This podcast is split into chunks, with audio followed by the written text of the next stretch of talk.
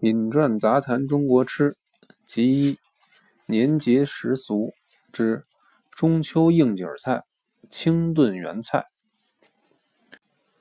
有一年我在上海过中秋节，众德堂电台的老板合肥李瑞九跟我不单沾点姻亲，而且彼此都是好淡之徒。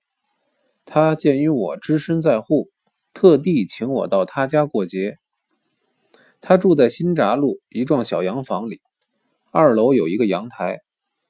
夫妇都未热，请李金发、江小千两位美术大师把它布置成小花园后，池树竹石，一庭静绿。在傍晚红消雨霁之后，的确是赏月的好去处。他特地把圣公宝公馆的主厨阿四找来，做两样应景的菜。让我尝尝圣公馆名袍手艺如何。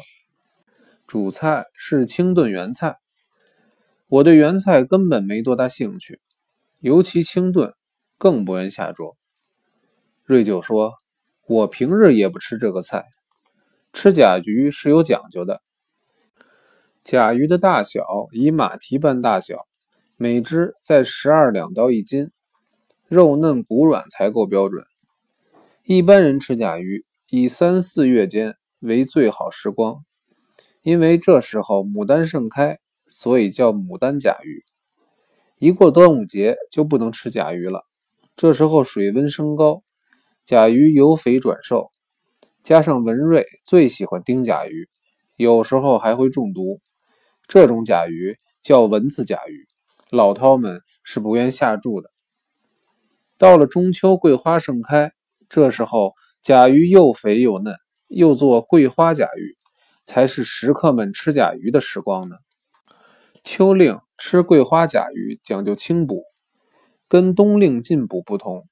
你别小看这一盅清炖甲鱼，加笋衣、火腿，用文火来炖，足足炖了两整天。